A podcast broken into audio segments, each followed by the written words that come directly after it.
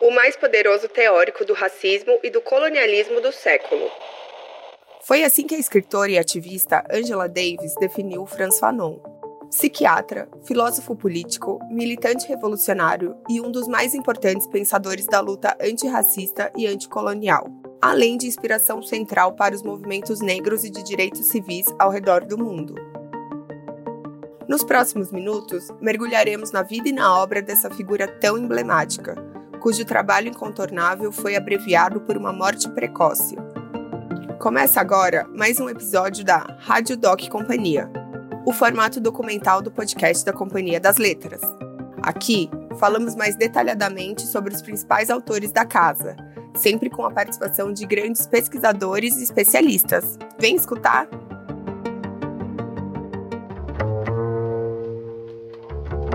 Franz Fanon, ce Martiniquais dont le passage par la culture française a fait un révolutionnaire algérien, Franz Omar Fanon nasceu em 20 de julho de 1925, na ilha caribenha da Martinica, então colônia da França. Seu pai, Félix Casimir Fanon, era descendente de escravos africanos e trabalhava como despachante aduaneiro.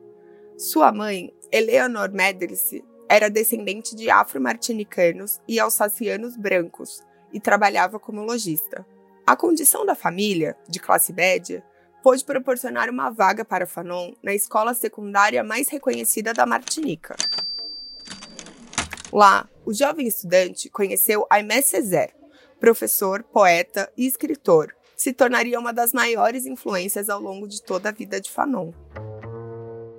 Em 1944, Fanon deixa a Martinica ingressa voluntariamente na resistência francesa, organização clandestina de combate à ocupação nazi-fascista da França na Segunda Guerra Mundial. Nesse período, o racismo enfrentado pelos soldados vindos das colônias fez Fanon perceber que, ainda que ele se considerasse um francês, a sua cor o impedia de ser visto dessa forma. Um ano depois, Fanon retorna a Martinica, onde trabalha na campanha parlamentar de seu agora amigo e mentor Aimé Césaire, já citado por aqui. Lá, Fanon conclui seu bacharelado e depois vai para a França, onde estuda medicina e psiquiatria.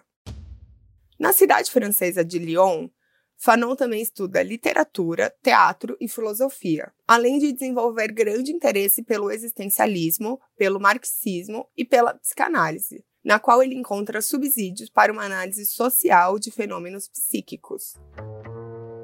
Para nos ajudar a refletir um pouco sobre o papel dele nos campos da psiquiatria e da psicanálise, convidamos a pesquisadora Sueli Aires Pontes, mestre e doutora em filosofia da psicanálise pela Unicamp, para falar sobre o tema. A leitura dos textos do Fanon nos impele a uma tomada de posição que é ética e política.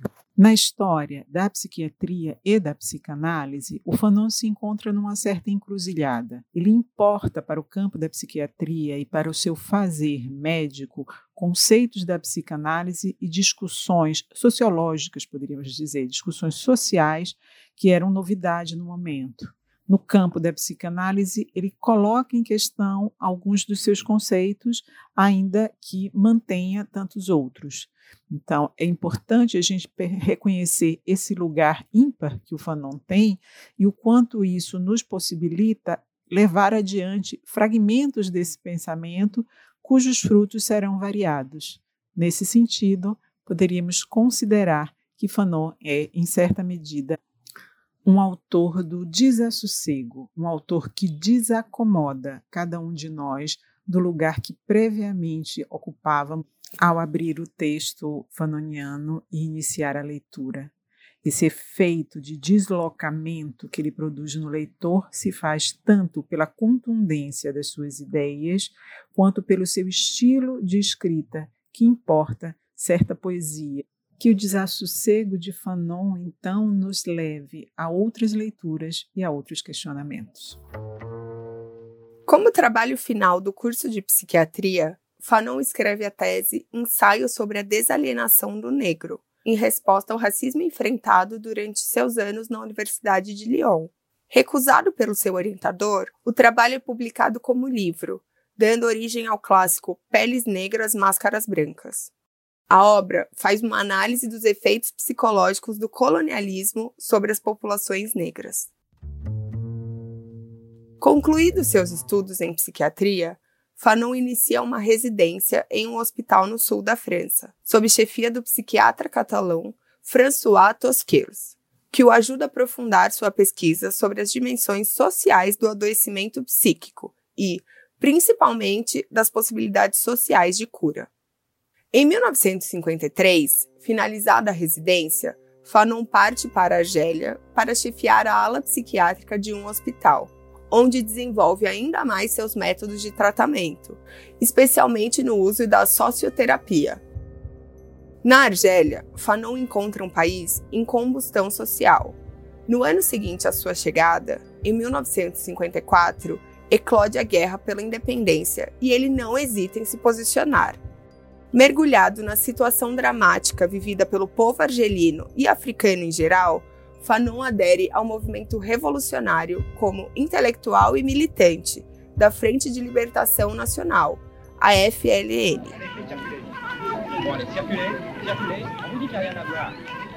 When Fanon was working as a psychiatrist in a French hospital, he started treating victims of French torture. Além disso, um fator que o mobilizou muito foi a sua própria experiência clínica, ao presenciar os efeitos devastadores do colonialismo em seus pacientes. Para falar um pouco sobre esse aspecto, convidamos o professor da Unifesp, especialista na obra de Fanon, Davidson Faustino. Na Argélia, o Fanon participa. Primeiro que ele chega no hospital psiquiátrico e revoluciona o hospital, implanta que hoje a gente conhece como reforma psiquiátrica, é, fazendo várias alterações nas formas de funcionar. Mas quando começa a Revolução, a França inicia um processo novo de tortura, né? Ela cria uma espécie de tortura taylorista, científica, acompanhada por psiquiatras, psicólogos, e, e, e, é, e, essa tortura científica vai ser percebida pelo Fanon, que dirigia o hospital psiquiátrico, e o hospital começa a receber muita gente que, que foi torturada e que, e que sai esbagaçado, né, subjetivamente. E, e, ele, nessa época, ele atendia clandestinamente os militantes da Frente de Libertação Nacional.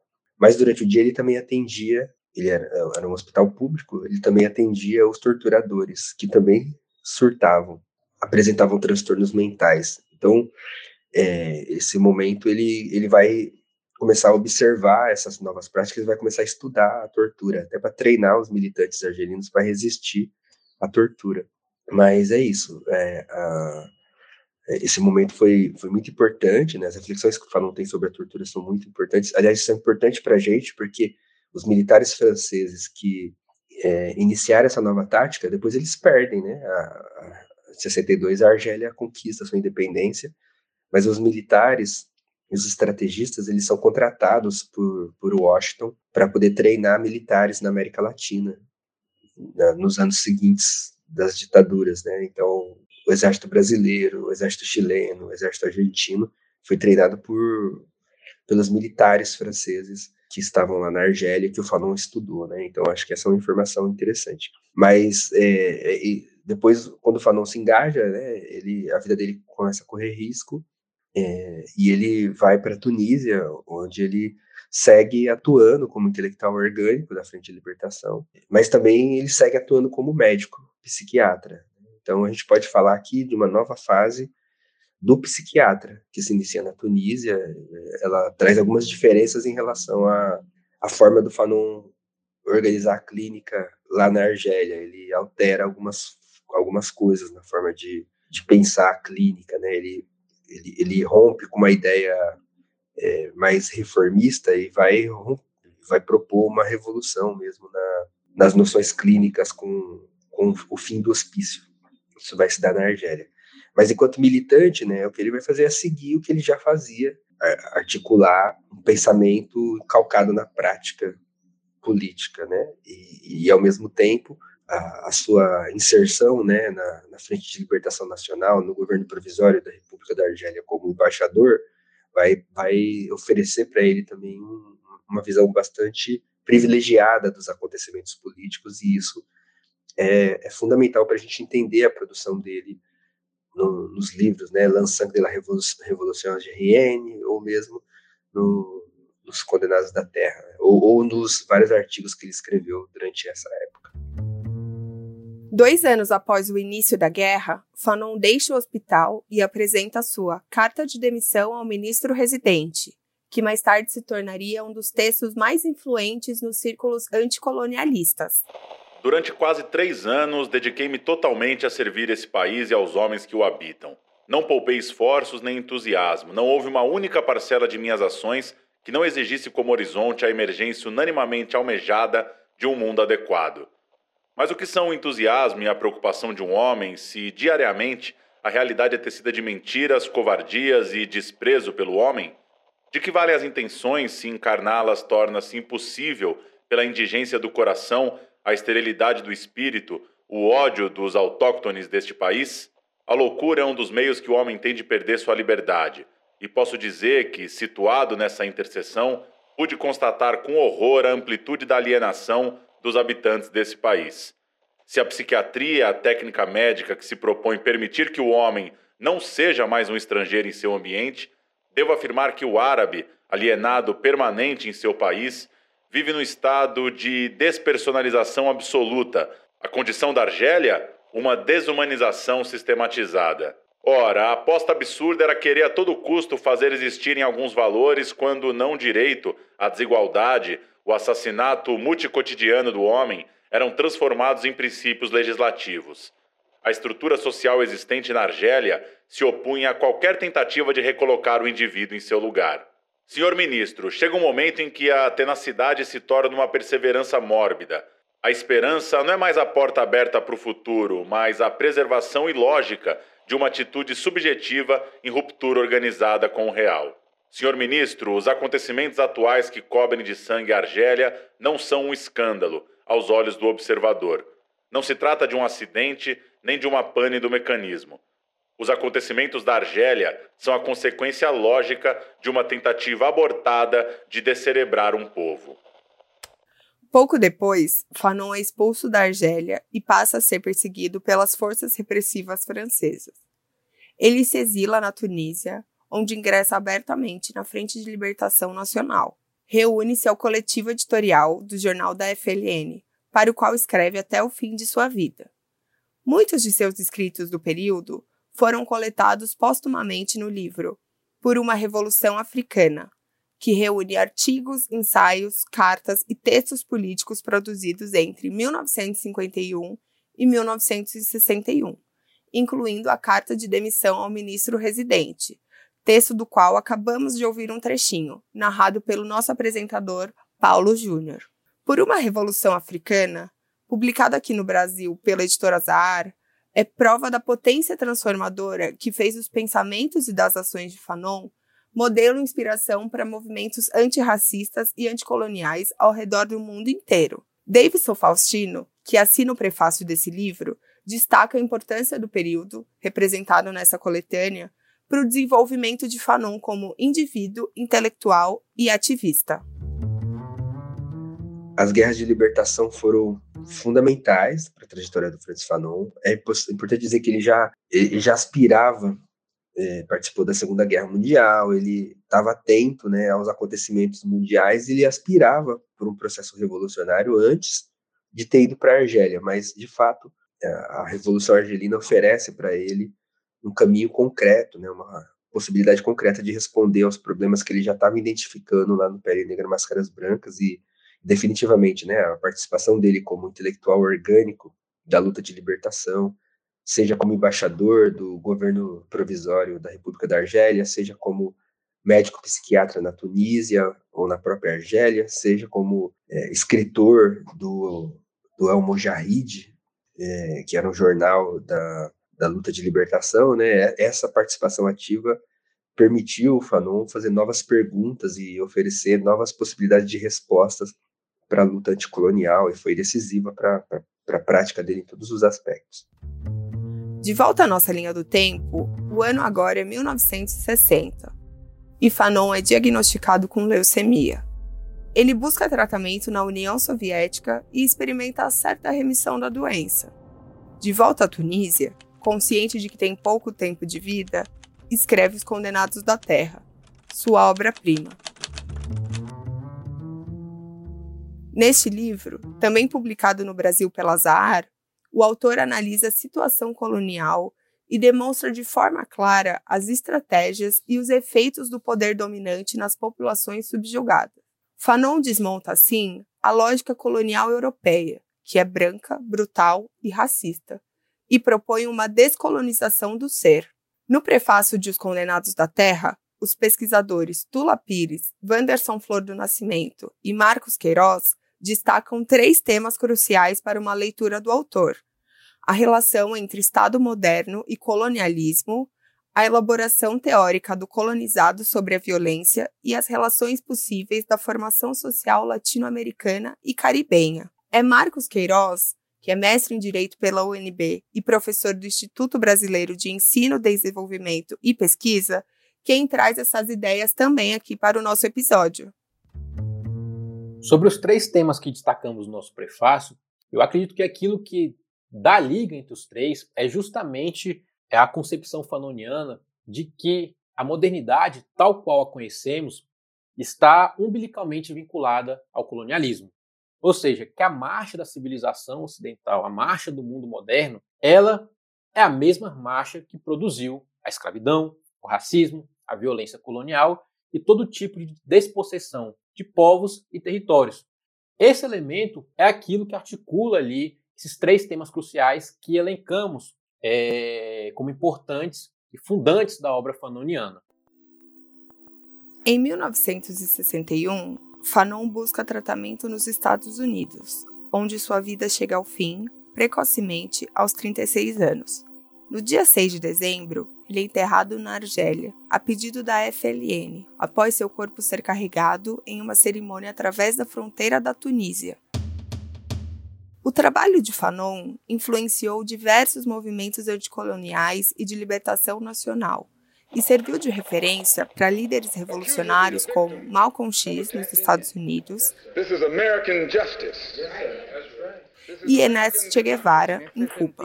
Solo acataríamos acuerdos multilaterales com iguais obrigações para todas as partes. Entre muitos outros. Além disso, sua obra o elevou ao mais alto patamar, como um dos principais pensadores do século XX, como ressalta aqui Muriatan Barbosa, historiador e professor da Universidade Federal do ABC. Na bibliografia internacional, é consagrado como um dos grandes teóricos sociais do século XX, e por conta disso tudo, não estamos falando de um autor menor, né? estamos falando de um dos grandes teóricos do anticolonialismo, do racismo, diria eu, das relações internacionais, da sociologia das relações raciais no século XX. Foi um autor riquíssimo do ponto de vista teórico, apesar de ter uma obra relativamente curta, porque morreu cedo, morreu jovem.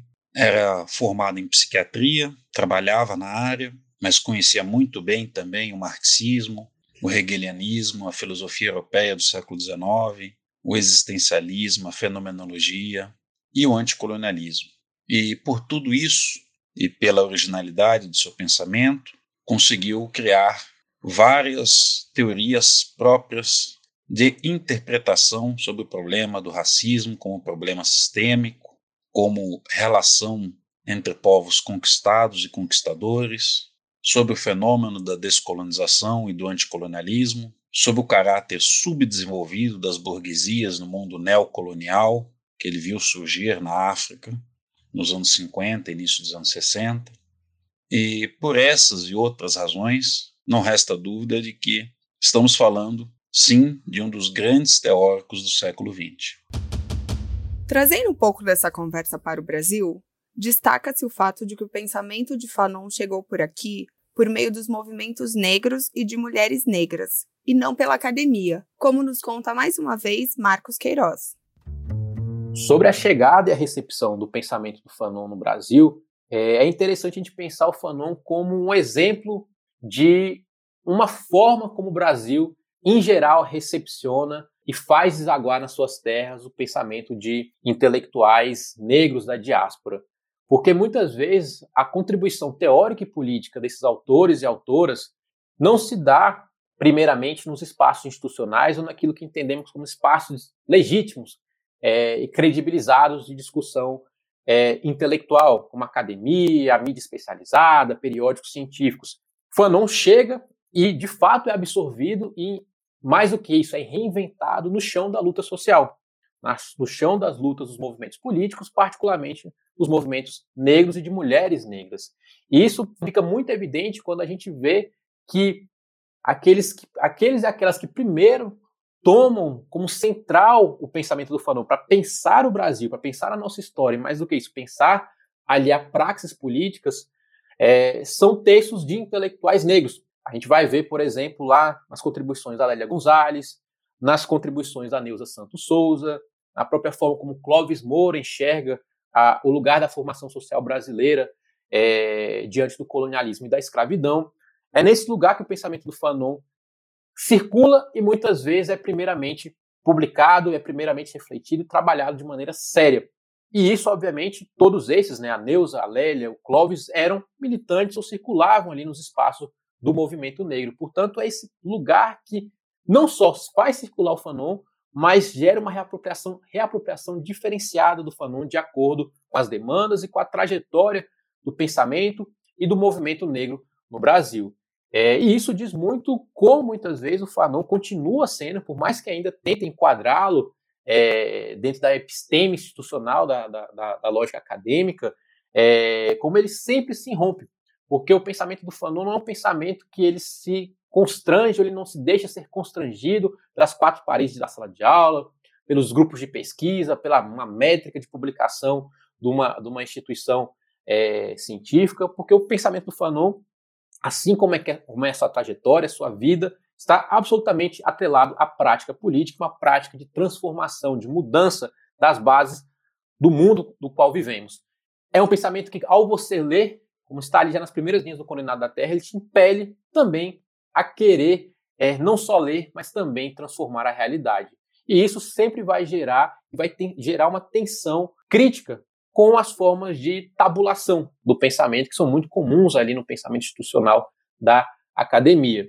Portanto, acho que a forma como, como Fanon foi lido, recepcionado e reinventado pelo movimento negro, pelo movimento de mulheres negras, diz muito como ele tensiona constantemente as métricas que regem o pensamento institucionalizado, e não só as métricas, mas também muitas vezes a ética, né? a episteme e a ética que regem um pensamento enquadrado pela institucionalidade.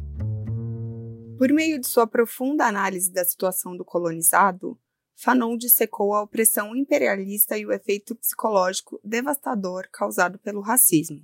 Para falar da importância de Fanon para se pensar as relações raciais até os dias de hoje, ouvimos agora Thales Vieira, coordenador do Observatório da Branquitude.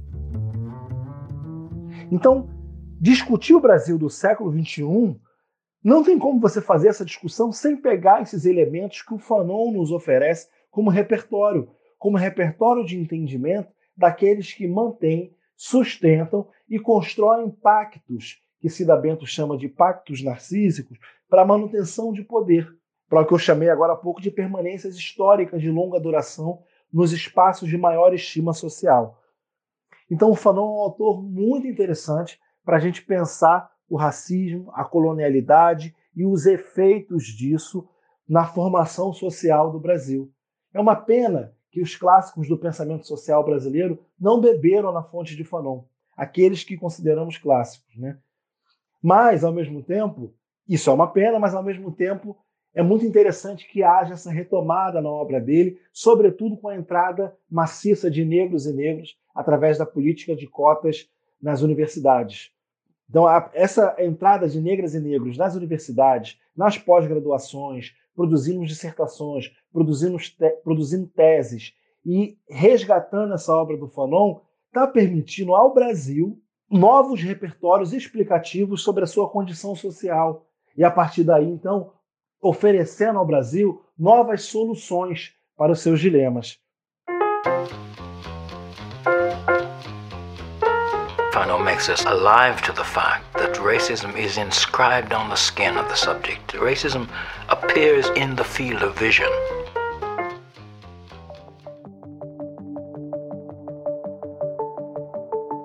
Franz Fanon nos aponta vários caminhos para compreender os mecanismos das estruturas racistas e coloniais que seguem nos assombrando.